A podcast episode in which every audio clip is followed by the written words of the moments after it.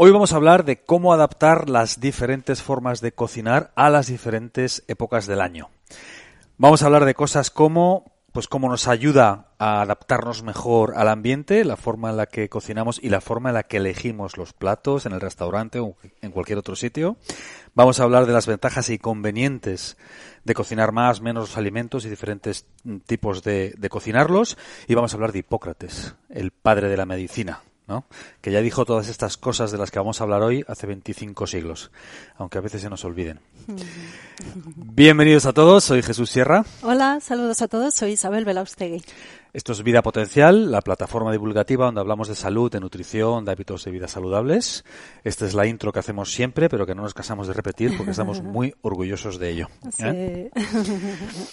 Como no tenemos patrocinador en este podcast, os recordamos que sois vosotros los, los patrocinadores eh, apoyándonos, apoyándonos en todo lo que hacemos, ¿no? Sí, haciendo posible todo este proyecto. Mm. Y nuestros patrocinadores son también nuestros libros y nuestros programas que podéis encontrar en la web, en vidapotencial.com. Y también, bueno, pues os dejamos los enlaces por aquí para todos los que queráis echarle un ojo a todas las cosas que hacemos y las que vamos a hacer en un futuro. Tanto si nos escucháis en plataforma de audio como si nos estáis viendo en YouTube o en cualquier otro sitio, encontraréis los enlaces para ver lo que estamos haciendo. Pero en cualquier caso, muchísimas gracias a todos por apoyarnos. Sí, siempre. Muchas gracias. Isabel, vamos a hablar entonces cómo afecta eh, las diferentes formas de cocinar a, o cómo afecta o cómo podemos adaptar la forma de cocinar los alimentos, cómo podemos adaptar la forma en la que escogemos los platos también, como decía en la intro, en el restaurante o en cualquier otro sitio. Sí, para que no cocine. Claro. Eh, y como intro, quiero decir, una imagen que todo el mundo tiene clara en la cabeza es que a nadie se le ocurre, eh, no sé, en verano, por ejemplo, en la costa mediterránea española, en agosto, que hay 30 y muchos grados, a nadie se le ocurre, pues, no sé, pedir en un restaurante o cocinar un cocido, ¿no? Porque eso eh, forma parte de la cultura no hacer eso. Pero, sin embargo, eh, sí que se ve a cierto número de personas, por ejemplo, que comen salada todo el año. ¿eh? Mm. E, eso no está tan metido en nuestra psique, ¿no? Y de esas son las tipos de cosas de las que nos vas a hablar, ¿no? Sí, eso mm. es. Porque, bueno, son matices que podemos aplicar a nuestra alimentación diaria y en los detalles se marca la diferencia. Como en, como en casi todo, ¿verdad? Sí, exacto. Así que vamos a ver esas sutilidades que pueden ayudarnos a estar mejor adaptados al entorno en el que vivimos, al momento en el que estamos, o debilitarnos, enfriarnos, como si cenamos cada noche una ensalada o cenamos fruta fría mm, en invierno, en mm. días cortos, oscuros, fríos, húmedos. Bueno, pues dependiendo por supuesto, como siempre, de la sensibilidad de cada uno, eso se puede notar y en el ejemplo que has puesto, igual que un cocido, ya pensar en ello para un día de verano de 38 grados con una humedad del 80%, mm, se nos hace pesadísimo ya directamente. Eh, pues también hay que saber que una ensalada o una fruta fría todas las noches en invierno y especialmente si eres una persona muy sensible a esto, pues nos enfría mucho y nos debilita. Y se trata de obtener el máximo potencial, como siempre, de nuestros hábitos de vida, en particular de la cocina. Aquí somos, una vez más, parcialmente víctimas de esta disonancia evolutiva en la que estamos inmersos, ¿no? Mm. Porque en un pasado antropológico, antiguamente, simplemente es que en invierno no había posibilidad de hacerse uno una ensalada. una persona del paleolítico no podía comerse pues una ensalada un día de enero o no podía comer fruta en febrero, por ejemplo, ¿no? Unas mm. fresas o y ahora sí porque pues tenemos la disponibilidad de todos esos alimentos en cualquier época del año. Entonces es, importante entender ese contexto, ¿no? Claro, y, que es el hombre, sino un ser que se adapta al mm. entorno y a las circunstancias. Así que vamos a, a seguir afinando en nuestra adaptación al entorno en el que estamos. Aunque ahora ya tengamos un techo que nos protege, ropa que nos abriga o una sombrilla, una piscina cuando hace mucho calor y nos queremos liberar de ese exceso de energía. Pero aún así vamos a eh, seguir afinando esta adaptación al entorno porque realmente se traduce en una mejor vitalidad, salud global, sensación de bienestar y bueno, pues de eso se trata, ¿no? De ser mm. nuestra mejor versión. Eso es lo que buscamos en vida potencial, niveles de excelencia. No vale con estar bien, queremos estar lo mejor posible. Eso es. ¿Eh? También, mira, de antemano, quiero decir que de nuevo, eh, todos estos trucos, estas herramientas que vamos a compartir ahora aquí en este podcast, puede abrumar, pueden abrumar a las personas, ¿no? Con que, uff, no, yo ahora no me puedo poner a cocinar de esta manera o de esta otra, o necesito la inmediatez porque tengo mucha prisa. Esto que no agobia a nadie, que esté para la disposición, porque de nuevo, como me gusta tanto decir, en el conocimiento está la libertad. Y sabiendo estas cosas, luego ya cada uno puede elegir si las hace o no, pero al menos ya las sabe. Claro. Hmm. Es como tener un montón de herramientas en nuestra caja de herramientas y bueno, pues cada uno que use la que quiera, la que pueda, una combinación de ambas cosas. Sí, hmm. y también que elija incluso no abrir la caja de herramientas, pues bueno, legítimo es. Claro. Por nuestra parte, no queremos que quede y por eso lo vamos a contar aquí. Genial. Sí. ¿Por dónde empezamos? Pues eh, la manera de adaptar, la manera de cocinar a los distintos momentos del año, básicamente se traduce en un distinto grado de cocción de los alimentos y en una distinta proporción entre crudos y cocinados. Cocinar tiene ventajas y tiene también inconvenientes. Cocinar hace a los alimentos más digeribles, como ya contamos en la primera parte, ayuda a cuidar la salud intestinal, a modular el índice glucémico, todo lo que ya contamos en la primera parte de este podcast eh, hacia los alimentos más seguros. Por ejemplo, al cocinar la carne o el pescado o los huevos, eliminamos posibles eh, microorganismos, agentes patógenos infecciosos que pueden causar una infección gastrointestinal grave. Hace más seguros a los alimentos también porque elimina toxinas, por ejemplo, como al cocinar los frutos secos, las legumbres, los cereales, Eliminamos antinutrientes, que son esas sustancias que dificultan la absorción de nutrientes e incluso pueden dañar la pared intestinal y así dificultar esa absorción y empeorar la salud intestinal. Mm, de hecho, estos alimentos, la mayoría de ellos, salvo los guisantes y las habas, tienen que ser cocinados para poder ser consumidos, no los podemos comer crudos. Pero también hay otros alimentos que se hacen más seguros con el cocinado, como las solanáceas, la patata, el tomate, el pimiento y la berenjena. Al cocinarlos eliminamos la solanina, reducimos la concentración de eh, esta sustancia que es perjudicial para nosotros, porque es un sistema de defensa de la planta que está diseñado por la naturaleza para defenderse de sus depredadores. En nosotros la solanina tiene un efecto proinflamatorio y puede dañar el riñón, las articulaciones, bueno, distintos órganos. Cuando cocinamos estos alimentos o cuando los pelamos, cuando les quitamos las pepitas, reducimos considerablemente la concentración, el contenido de solanina. Por eso las abuelas mediterráneas históricamente, ¿no? Las nonas italianas y todas las abuelas españolas del Mediterráneo históricamente siempre pelaban el tomate y le quitaban las pepitas, ¿no? Eso es. Porque reducimos sustancialmente el contenido de solanina, ¿no? sí, porque la solanina se concentra sobre todo en esas partes del fruto.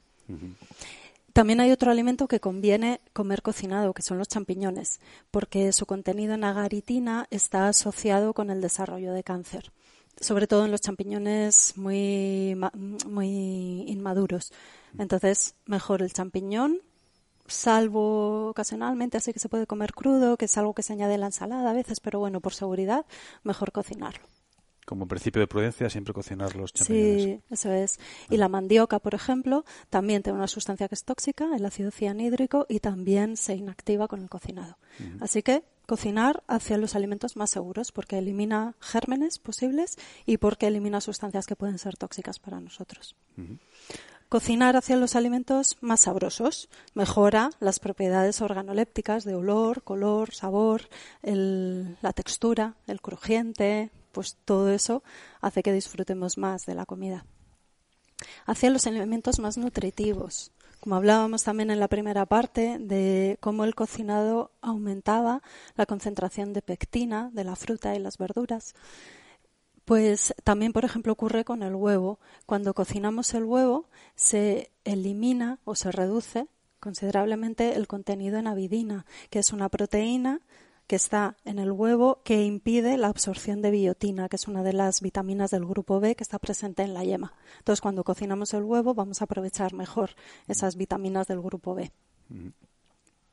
Y cocinar el alimento, como decíamos con el ejemplo de la ensalada, o del cocido nos ayuda a mejorar nuestra adaptación a la temperatura externa. Y esto lo hemos experimentado todos. Con un frío tremendo eh, fuera o porque nos hemos dado un baño en el mar y nos hemos quedado helados, como cuando tomamos algo caliente también, claro, se eleva la temperatura corporal y eso nos hace mm, mejorar considerablemente ¿no? nuestro, nuestro estado de bienestar. Y también al comer alimentos más fresquitos, pues nos podemos adaptar mejor a un entorno caluroso. O sea que el, efecto es eh, funciona en ambos sentidos, verano, invierno, como es al principio. Claro. Es muy importante eso. Eso es. Eh, mucha gente se pregunta, Isabel, no sé si hasta qué punto está relacionado con esto de lo que estamos hablando hoy, pero el tema del huevo crudo. Mucha gente, ¿no? A veces pregunta si se, pueden comer huevos crudos, se ponen en batidos, que si seguro, que si no es seguro. O sea, has puesto este ejemplo de que al cocinarlos, pues conseguimos esa, esa ventaja, ¿no? De cocinarlos. Pero ¿tiene alguna, ¿tiene alguna ventaja comerlos crudos? O el huevo crudo es muy nutritivo también. Entonces, ese es como el argumento ¿no? que se emplea para defender el consumo del huevo crudo. Es muy nutritivo. Bien, también lo es el huevo cocinado. Cuando cocinamos, en general los alimentos y en particular el huevo, hay algunas moléculas que se transforman y somos seres que hemos ido evolucionando aparentemente mucho, pero internamente muy despacito. Y entonces basta que haya pequeños cambios en la estructura tridimensional, en la configuración, en el pliegue de una parte de la molécula hacia un lado o hacia otro, que nuestras enzimas, nuestras herramientas encargadas de procesar, de digerir, de absorber todos estos alimentos, puede que vean ya dificultada su función. En ese sentido, es más nutritivo el alimento crudo porque lo absorbemos mejor en ese aspecto, ¿no? Porque identificamos mucho mejor las moléculas en su estado natural que cuando han sido procesadas. Y la, la cocción, el cocinado, es una manera de procesar los alimentos y las partículas. Lo que ocurre es que cuando cocinamos al huevo lo hacemos más seguro por este tema, porque eliminamos posibles agentes infecciosos, como puede ser la salmonela, que puede dar lugar a cuadros muy graves, y también por esta eliminación de la avidina, que interfiere con la absorción de otra eh, vitamina. Al final, como decía, eh, lo interesante es ir haciendo un equilibrio entre crudos y cocinados, también valorando las características de cada uno y el acceso que tienes a qué alimentos, ¿no? Y en qué momento del año. Em, pero cocinar y comer crudo, ambos ofrecen ventajas. Claro, ventajas e inconvenientes. Hay que tener toda la información, como decías al principio, y cada uno pues tomar su, decisión en ese sentido, ¿no? Exacto. Eh, cuando cocinamos los alimentos, además de producirse esas mm, modificaciones sutiles, pero que pueden marcar la diferencia. Por esto que digo, porque las enzimas reconocen a su sustrato, a la sustancia sobre la que van a actuar, como una llave o una cerradura. Si a la llave le limas un dientecito o le añades una muesca, pues puede que ya no encaje perfectamente en la cerradura. A lo mejor sí, a lo mejor hay que ajustar un poco y al final acaba abriendo, pero a veces es que nada, no hay manera. Y eso eh, va a repercutir en nosotros a un nivel más llamativo o más sutil, pero va a repercutir. Eso es importante. Y eso es muy frecuente cuando cocinamos los alimentos y, bueno, y cuando no se cocinan también. Se pueden producir estas eh, reacciones, en las llamadas reacciones de Maillard, que es todo un proceso muy complejo eh, a nivel bioquímico que da lugar a numerosos productos diferentes y puede ocurrir a altas temperaturas, pero a temperaturas medias también, incluso en situaciones de refrigeración.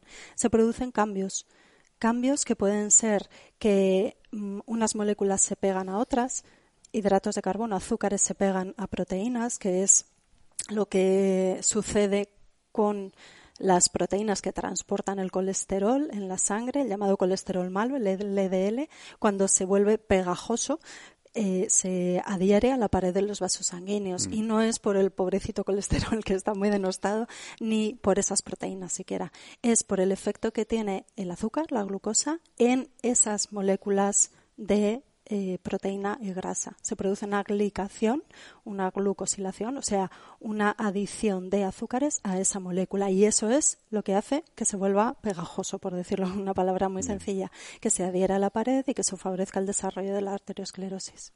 Pero ocurre también entre componentes de las propias moléculas, de eh, proteínas, en las que unas partes se unen a otras y ya cambia la conformación, ya no es la misma proteína, no es la misma molécula. Y entonces ya no la asimilamos bien, o se deposita en distintas estructuras, o induce transformaciones celulares que llevan al cáncer. Mm.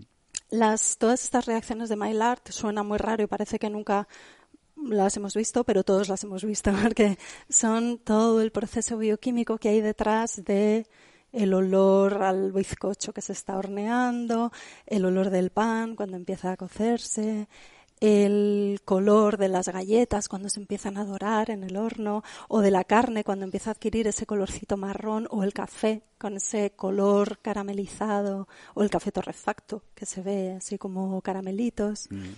Y en el sabor, por ejemplo, el arroz cambia el sabor, todos los matices de sabor que tiene gracias a las reacciones de Maillard. O sea que el cuerpo de cierta manera no identifica del todo esas sustancias como, como comida, entre comillas, ¿no? ya, sí, ya no son la llave para su cerradura. O sea que ese olor a pan magnífico en realidad es un poco trampa, ¿no? no, no es trampa, es la alquimia de la, cocina. Es la transformación, es eh, la explicación mm, química, biológica que hay detrás de esto. Sí, sí. Es mm, eso, el dorado de, de los horneados, de los bizcochos, el pan. También hay otra cuestión.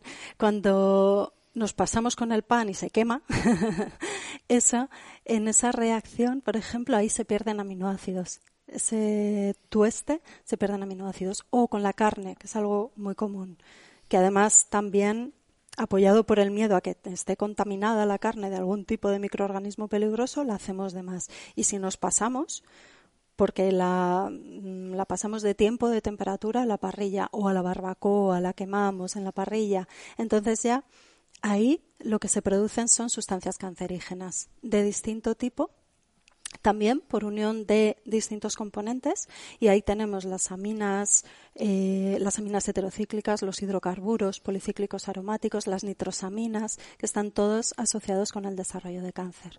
Las nitrosaminas, por ejemplo, se forman por la unión de nitritos con aminoácidos en los alimentos cárnicos, porque son componentes de las proteínas que contienen nitratos. Es decir, traducido al día a día, el jamón, el bacon, el embutido, cuando lo horneamos, lo asamos, lo freímos. O sea, como casi todo es un equilibrio de compromiso. Claro. convenientes e inconvenientes. Exacto. Si hacemos mucho la carne, podemos pasarnos y llegar a esto que acabas de explicar, pero si lo hacemos demasiado poco, pues corremos más riesgo de que ahí pueda haber sustancias potencialmente patógenas, ¿no? Exacto, eso mm, es. Por eso hay que encontrar también ese equilibrio entre cocinar y no cocinar y también elegir pues temperaturas más bajas. Esto es lo que explica la teoría de que no hay que superar nunca los 100 grados de temperatura al cocinar, porque a partir de esa temperatura se originan todas estas sustancias que ya no son reconocidas como naturales por nuestro organismo y entonces no son procesadas correctamente.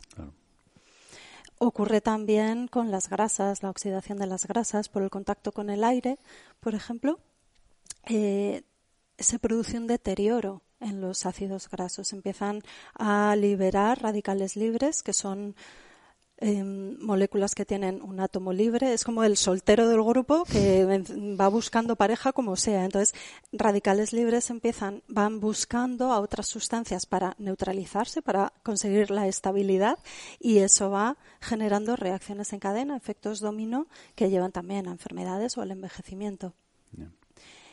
Eh, cuando cocinamos también hay otro inconveniente que es que se produce una pérdida de nutrientes. Se pueden perder vitaminas por lo mismo, cuando pelamos o troceamos una verdura, una fruta, se pierden, se deterioran las vitaminas. Los minerales son más estables, pero cuando cocemos el alimento en un medio líquido, ahí se van perdiendo los minerales. Se pueden perder aminoácidos, como lo que contaba del pan cuando lo quemamos, que entonces se mm. pierde la lisina en particular.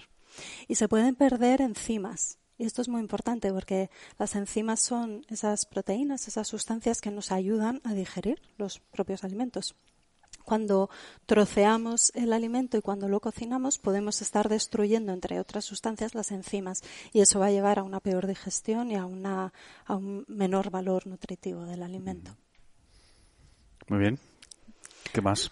Hay un eh, inconveniente de cocinar que me gusta mucho, del que me gusta mucho hablar, que es el cómo al cocinar hacemos más blando al alimento. Y eso nos lleva de entrada bueno a una ventaja que es que lo vamos a poder masticar con menor esfuerzo.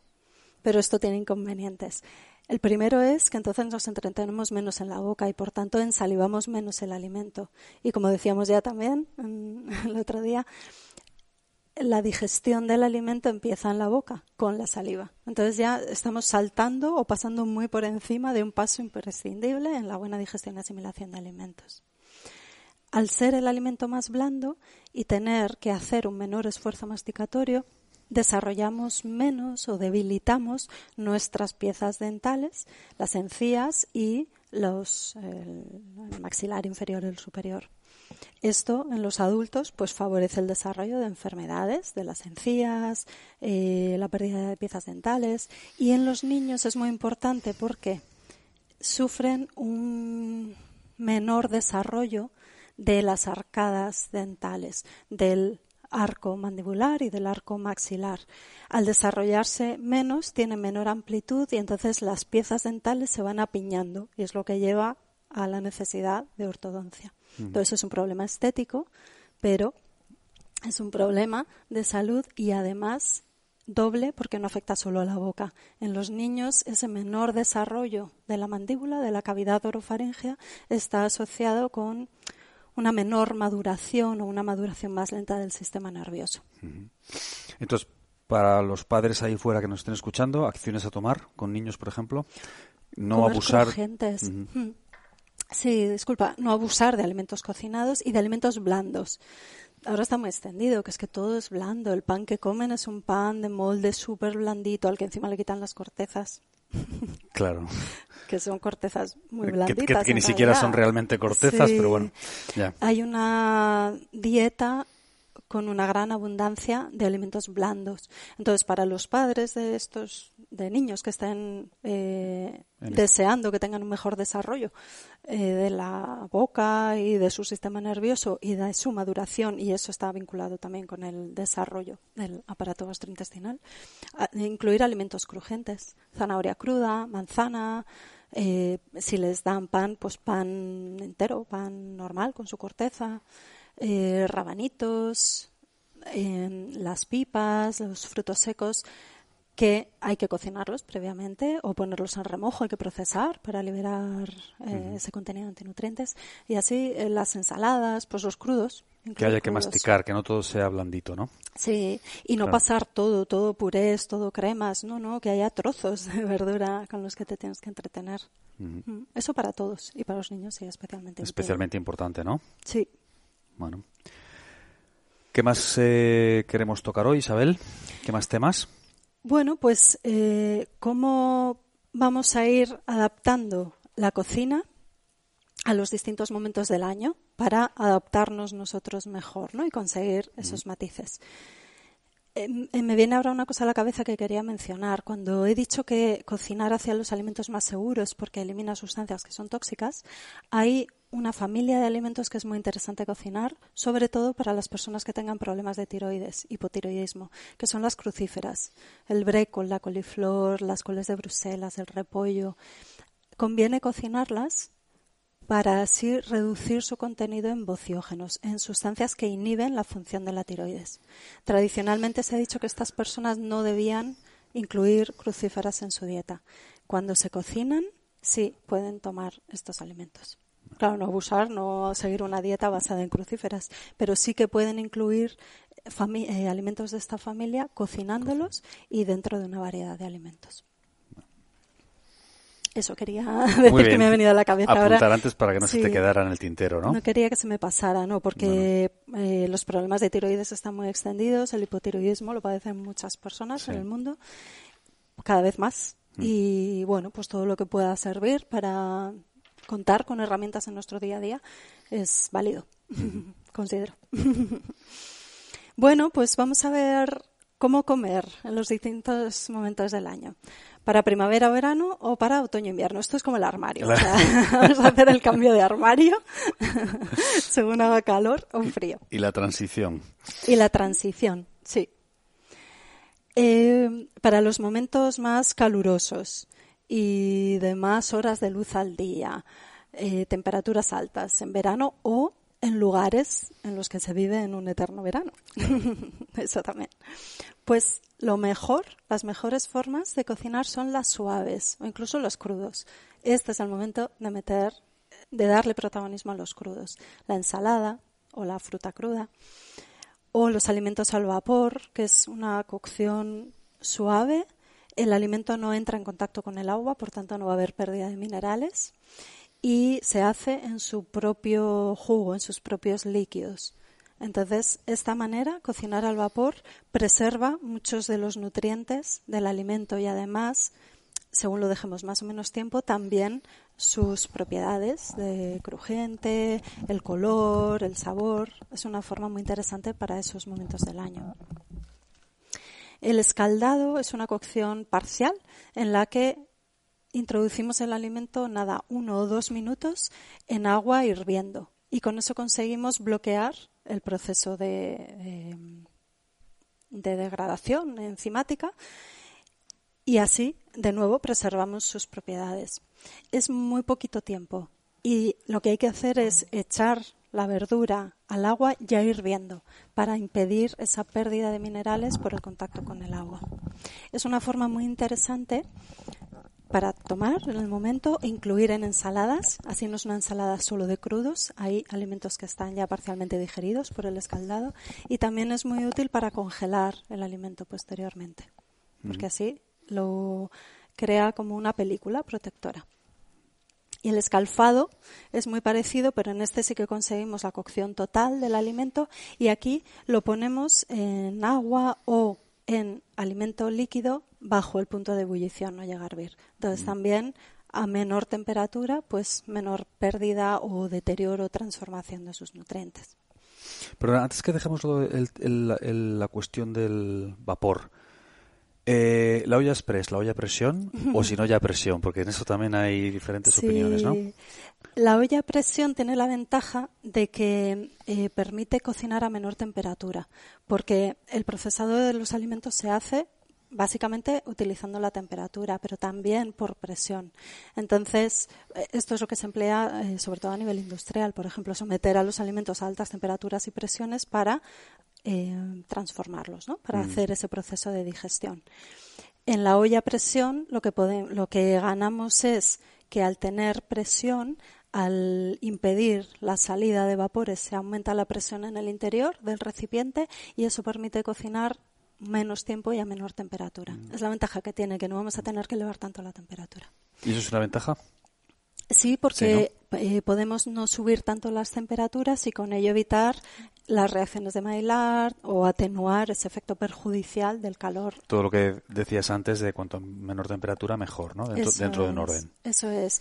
Y, mm, esta idea, ¿no? De que hay que evitar las temperaturas altas como idea general porque deterioran el alimento a un nivel sutil, insisto, se puede, bueno, sutil o no, si achicharras el alimento, evidentemente los estropeados. Hemos perdido la sutilidad ahí ya. sí, pero eh, son todos esos matices. Eso tan delicado de la llave y la cerradura, de cómo nuestras enzimas y nuestras células, nuestra estructura interna reconoce aquello que es natural, no lo que está modificado. Mm. Esto, por ejemplo, se entiende, creo, pero eh, quédate con ese, no, pierdas ese pensamiento, digo para la gente. Que algo sea natural no significa real, eh, necesariamente que es comestible. Una piedra es natural, pero el cuerpo no lo toma como alimento, ¿no? Es que hay poco esta creencia de que cualquier cosa que viene de la naturaleza mm. es natural. Sí, es natural, pero eso no quiere decir necesariamente que sea bueno para nosotros. Es que a veces, sí. ¿no? Claro, sí, como las legumbres, los cereales o... Em, ay, se me ha ido de la cabeza o, los frutos secos que de forma natural, tal cual, sin manipular, sin tostar, remojar, cocinar, no los podemos asimilar, salvo excepciones. Mm. O o sea que son naturales, están en su estado natural, pero no estamos diseñados para reconocer, digerir y asimilar esos alimentos. Sí, sí, sí. O una hoja de un abedul viene de la naturaleza, pero no es alimento para los seres humanos. Claro. Es lo que quiero decir, que no necesariamente todo lo que viene de la naturaleza es un alimento, o no todo nos viene igual de bien. Claro. Es lo que quiero dejar claro, ¿no? Que a veces hay un poco de confusión con esto. Parece que todo lo que viene de la naturaleza es bueno para nosotros. Bueno, no, no necesariamente, ¿no? Claro, no necesariamente, exacto. perdona, que te he interrumpido con tu idea. Sí, em, quería eh, hacer el paralelismo con las grasas trans, que es algo también que se conoce, está muy extendido, ¿no? que las grasas trans son malas para la salud. Las grasas trans son el resultado de haber modificado la estructura tridimensional, la configuración, la forma espacial de las grasas. Trans es un término bioquímico que se refiere a la orientación de una de las patitas de la molécula. En su estado natural son cis, están en posición cis, o sea, hacia el otro lado. Y nuestras enzimas, nuestras cerraduras, reconocen bien a esa llave cis que tiene la patita hacia ese lado. Cuando por procesos eh, industriales para poder tener una mayor rentabilidad, un mejor uso a nivel eh, alimentario, etcétera. Eficacia, eficiencia económica, básicamente. Sí. Em, se transforman esas grasas por un proceso de hidrogenación, por eso se llama también grasas hidrogenadas, en grasas trans, que es la misma molécula, pero que la patita, en lugar de mirar hacia el cis, mira hacia el, hacia el trans, nuestra enzima, nuestra cerradura ya no lo reconoce porque esa patita ya está mirando hacia trans. Entonces, ahí eh, tenemos eh, un buen ejemplo de cómo lo que está en su estado natural sí es reconocido y procesado adecuadamente por nuestro organismo y lo que está manipulado y deja de ser su forma natural no lo podemos manejar bien. Y las grasas trans que inicialmente se desarrollaron por eficiencia económica en la industria agroalimentaria, porque así se conseguían grasas que aguantaban más tiempo sin, sin enranciarse, sin estropearse y se mantenían los bollitos blanditos durante mucho tiempo de la bollería industrial, eh, las emulsiones, bueno, eh, los productos en los que se empleaban como en plena eh, estado de sí, que atractivo. Visualmente son muy atractivos y es muy eficaz, pero... Sí, pero... ah, disculpa, y que se diseñaron también o se desarrollaron porque Así se podían emplear grasas vegetales de una forma semisólida, pues la margarina, porque así evitábamos las grasas saturadas de origen animal que eran eh, perjudiciales para el corazón, pues lo que se ha visto a lo largo de años es que las grasas trans, por esa dificultad de nuestro organismo de no procesarlo adecuadamente, resultan en sustancias tóxicas, nocivas para nosotros y en particular para nuestro corazón, nuestros vasos sanguíneos, incluso podrían facilitar el desarrollo de cáncer. Eso es como una molécula en su estado natural es beneficiosa y muy eh, nos aporta muchos mm, em, defensas, eh, nos dan poder a nivel de salud en todos los aspectos, a cómo se transforma en algo perjudicial que nos roba nuestra salud. Como las grasas trans, Sí. También conocidas como hidrogenadas. Eso es. Y todo esto venía por la olla a presión, que yo quería decir otra cosa. Que la ventaja es que permite una menor temperatura, entonces evitamos esas temperaturas elevadas a las que se transforman las moléculas y nuestro organismo deja de reconocerlas correcta, óptimamente. Y además, lo que quería añadir es que la presión, la olla a presión, es una forma de cocinar preferible para el otoño-invierno. Mm. Porque, claro, le estás dando mucho calor al alimento. Ah, Entonces, para cocinar al vapor, mejor la cazuelita con el cestillo y tapado. Hay que taparlo para que se cree todo ese vapor en el cubículo que va a hacer que el alimento se cueza en sus propios líquidos.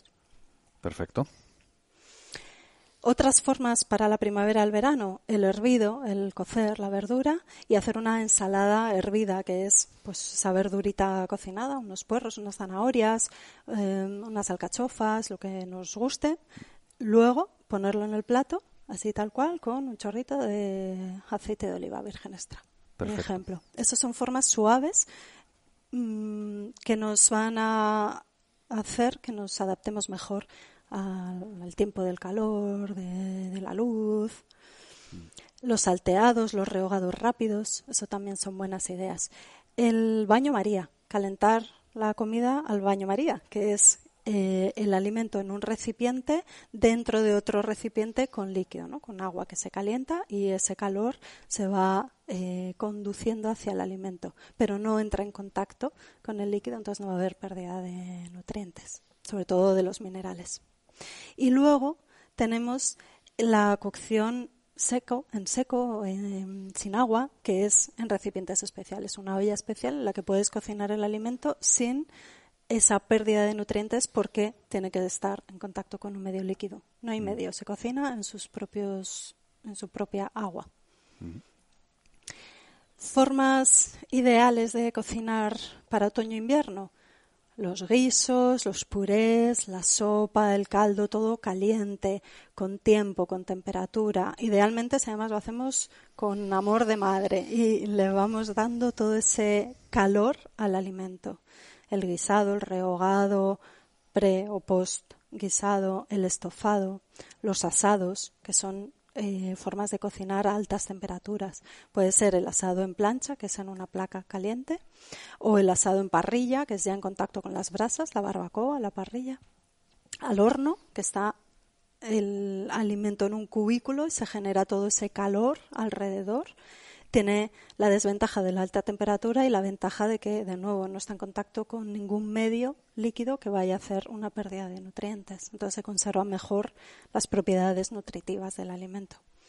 El gratinado, que es subirle la temperatura y generar esa costra, reacción de Maillard, aparece el crujientito, el marroncito, pues muy bien, porque a nivel organoléptico eso es muy apetecible, pero recordad que esto va a favorecer la degradación o la alteración de moléculas de proteínas, de hidratos de carbono y de grasas. Y cuidado con asar el alimento envuelto en papel de aluminio, que es algo que también se hace. Mejor será elegir papel vegetal, eh, otras envolturas. Porque no nos gusta mucho el aluminio. No nos gusta mucho el aluminio. El aluminio no es un material inerte es inestable, puede liberar partículas que son tóxicas, son perjudiciales para la salud y cuando eso además lo hacemos aplicando calor y mucho calor, como es eh, lo que se produce en un horno, pues em, se favorece más esa degradación del material y el paso de sustancias, de partículas de aluminio al alimento y luego eso nos lo vamos a comer y, y eso, bueno, pues tiene unos efectos nocivos importantes. Tenemos los fritos, que también son formas de cocinar de alta temperatura, así que cuidado con las reacciones de Maillard. Se pueden perder nutrientes, se produce un cambio desfavorable de la grasa y pueden aparecer sustancias tóxicas, como puede ser la acroleína, que es esa sustancia que no se ve, no, no, se huele, pero se nota porque produce una irritación de la garganta. Y a veces sucede que o pones el alimento a una alta temperatura en la sartén con el aceite y te olvidas de él o simplemente te has pasado de temperatura y de pronto surge una humareda y se te irritan los ojos y como que te falta el aire y necesitas abrir las ventanas, eso es por esa sustancia tóxica que se produce por las altas temperaturas en la transformación de la grasa. Así que también cuidado con eso. Y los fritos que son muy energéticos, que van muy bien para un día de frío, de lluvia, un día oscuro, nos dan mucho calor y mucha potencia, tiene el inconveniente también de que el alimento se impregna de aceite. Entonces, cuidado, sobre todo, bueno, quien quiera controlar sus calorías, el control de peso o la digestión de las grasas, quien tenga debilidad del hígado, problemas de vesícula biliar, problemas para la digestión de las grasas, pues los fritos pueden ser muy pesados para ellos, ¿no? Difíciles de digerir para estas personas. Y de nuevo, insisto, en el puré, la crema, la sopa, son como los platos estrella para el verano, para el invierno y el otoño. Y para quien se sienta con el frío en el cuerpo, con la melancolía del otoño, eh, quien se sienta agotado después de un día de mucho trabajo. Son formas de cocinar que ayudan mucho a la recuperación. Reconfortan, ¿no? Sí, son muy reconfortantes. Y no solo a nivel emocional, a nivel físico también. Van muy bien para el agotamiento adrenal, esa fatiga física, mental, emocional por una carga excesiva de estrés o por eh, un proceso mm, de mucha exigencia durante mucho tiempo. Mm. Esto va muy bien. Para los eh, momentos de entretiempo. ¿Cuál es el armario de entretiempo? Cuando ya hemos guardado la ropa de verano, pero no hemos sacado la de invierno porque no hace suficientemente frío, ¿qué comemos ahí, no? Sí, va muy bien. El otoño es el, sí, el momento ideal para hacer ayunos depurativos.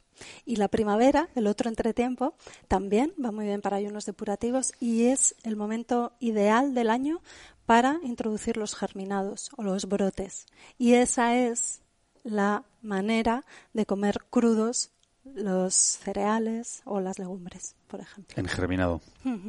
Y se pueden añadir a un guisito, un platito ya, le damos un toque con germinados o en una ensalada. Que es cuando de manera natural germinan los cereales, ¿no? Sí, la primavera. La primavera es el momento de la explosión, del crecimiento, del desarrollo, de la expansión eso lo vemos en el entorno y lo vemos en los brotes. Esa expansión se, em, es la expresión de una explosión de un elevado contenido de vitaminas y minerales. Es la vida en su máxima expresión y eso lo podemos también ingerir y hacer eso, esa alquimia, ese em, afinar, ¿no? ese eh, surfear mejor, ¿no? Con las olas grandes, mm. pequeñas. Y esa sinergia con el entorno, ¿no? Que formamos parte del entorno, formamos parte de la naturaleza. Sí. Entonces, cuando mejor nos va, ¿no? Pues ese tipo de alimentos, precisamente cuando están disponibles es cuando mejor nos va. Qué casualidad, ¿no? Claro. No es casualidad. No, no hay casualidad. No hay casualidad. Hoy en día es más difícil hacer esto porque con la globalización podemos comer de todo en cualquier lugar del mundo y en cualquier momento del año. Y podemos comer piña en invierno en España o mm, qué sé yo, una fruta fuera de temporada y eso, y la ensalada en diciembre nevando fuera y no comemos el cocido en verano porque, bueno, algo nos avisa, porque podríamos morir de indigestión, pero también se hace. Antes era más fácil porque ibas al mercado y lo que veías era lo que se producía en temporada, entonces comías los alimentos de esa temporada. No solo cocinar, sino también elegir los alimentos del momento del año correspondiente nos ayuda a adaptarnos mejor al entorno. Entonces, ahora hay que discriminar hay que, bueno, tener un calendario, por ejemplo, de verduras y frutas para cada momento del año. Y eso es lo óptimo. Elegir aquellas de temporada y del lugar en el que vivimos, no de algo que está a miles de kilómetros. Requiere un poco más de esfuerzo. Porque antes era más fácil, simplemente no, no, había que hacerse esa pregunta. Simplemente es que no había ciertas cosas en ciertas épocas del año y ya está, uno comía lo que había, ¿no? Claro. Ahora requiere la necesidad, primero de, primero, de adquirir el conocimiento y segundo, de hacer el esfuerzo mm. y resistirse, ¿no? Porque si te gusta la piña, pues tienes que resistir la tentación de comer piña en enero, como decías antes, ¿no? Sí, y luego también de conocerse. Por ejemplo, eh, es verdad, la piña es fantástica, tiene propiedades nutricionales muy valiosas, o la papaya. Ahora hay que conocerse. Si eres una persona muy friolera, que te sientes débil, que llevas fatal el invierno y te pones triste y no remontas y te pasas horas durmiendo y no eres capaz de sentirte energética, igual no es lo mejor que comas piña o papaya, que que son alimentos de ambiente cálido, caluroso, tropical, distendido y, te debilitan en invierno. Igual es mejor que en invierno te comas la manzana, incluso que la comas asada, en lugar de la piña, que es tan beneficiosa por la papaína y todas sus propiedades, pero integrar todos estos conocimientos es más laborioso, pero bueno, también es más interesante, ¿no? Puede ser un reto y desde luego herramientas útiles para mejorar nuestra salud. Mm. Mm.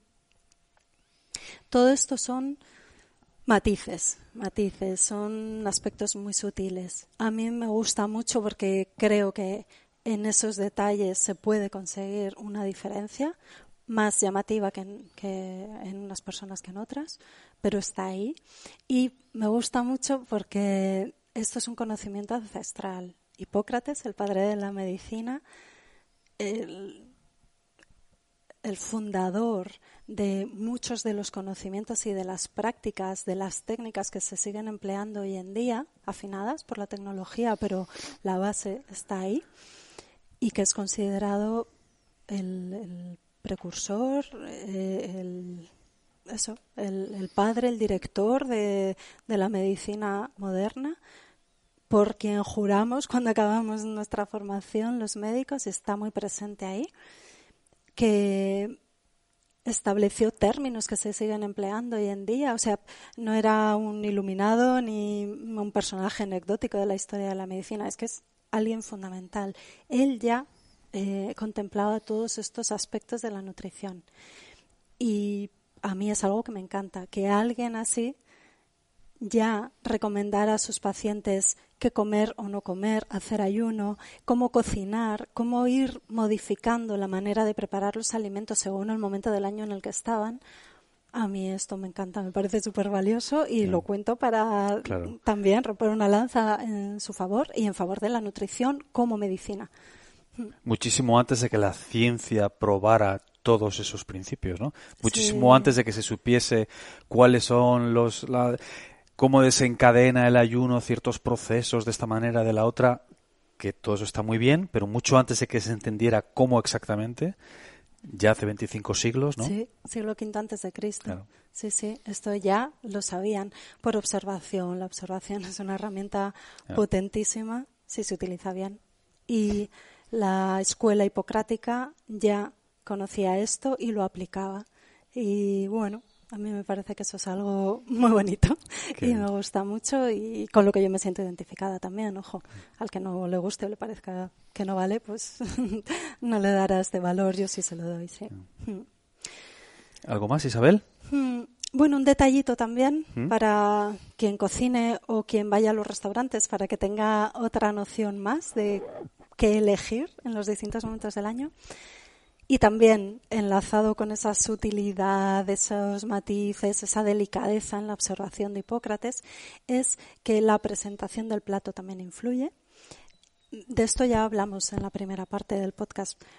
Hoy me refiero a la ordenación de los alimentos. Cuando el alimento está presentado de una manera eh, desordenada, revuelta, todo mezclado, eso nos hace estar más eh, conectados con momentos distendidos, de relax, de comunicación, cuando el mismo alimento está presentado de una forma ordenada, equilibrada, cuidada, mm, sobria.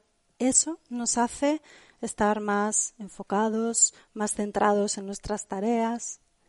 ¿Esto en qué se traduce? En que podemos tomar un arroz con verduras y pescadito, todo revuelto en forma de paella, en verano con los amigos en una fiesta. O podemos tomar el arroz, la verdurita y el pescado en el plato, cada uno ocupando su apartado en una comida de trabajo o en un día de labor normal en el que estamos comiendo para luego continuar haciendo nuestra tarea. En invierno, en otoño, cuando estamos ya centrados en, en las obligaciones del curso. Eso tiene un efecto. ¿Va más allá de lo psicológico? Sí, aunque no creo que yo no he visto ningún estudio que haya analizado esto. Pero sí, posiblemente por el orden en el que eh, tomamos los alimentos, como eso determina una digestión más sencilla o más compleja y eso ya nos va a condicionar el tiempo de digestión, la capacidad de estar concentrados después. Mm. Mm. No lo sé, ahí a mí me falta la explicación científica que haya demostrado esto, pero sí tengo el conocimiento por Hipócrates, por la medicina tradicional china, Ayurveda, o sea, los distintos campos del saber que le dan mucho valor a la nutrición y a la observación, esto lo tienen claro y a mí me cuadra. Entonces, pues también le doy este valor. Probablemente un ingeniero de una gran de una gran multinacional del mundo de la nutrición te diría que como en el estómago se junta todo es igual, ¿no? Ya. Pero bueno, por suerte no eh, hay otras hay otras fuentes de conocimiento también, como Hipócrates, el padre de la medicina, por ejemplo. Sí. Mm. Y todo esto para mí también refleja el, el, cambio de paradigma. Cómo hemos pasado de una visión mecanicista del ser humano, de la persona, concebida como una máquina que está compuesta por distintas piezas, conectadas, sí, pero que no afectan mucho unas a las otras, que si una pieza se estropea la reemplazamos por la nueva y listo, a una visión vitalista de la persona como un jardín botánico en el que sí hay distintas zonas, cada una con su microecosistema, pero que todas afectan a todas, todas eh, pueden repercutir positiva o negativamente y que si una se ve dañada hay que reemplazarla teniendo en cuenta su conexión con el todo. Y me parece que, bueno, esta manera de comer, cuidando todos estos detalles, cuida también el gran ecosistema que somos, nuestro parque natural que somos y no la máquina a la que se le echa combustible y con que sea el combustible con el que marcha ya vale. No, todos estos matices nos hacen florecer más. Pues hasta ahí el podcast de hoy, ¿no, Isabel? ¿O tienes alguna cosita más que quieres añadir antes de que cerremos? No, me gustaría acabar así. ¿Te gustaría acabar así?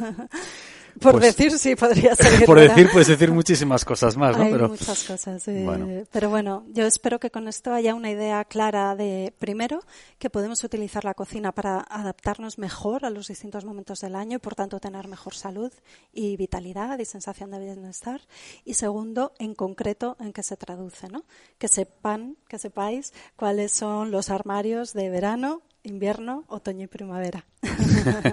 y recordar y hacer un homenaje a, pues al padre de la medicina y a todo este saber antiguo que es tan enriquecedor y que lo podemos utilizar en nuestro beneficio.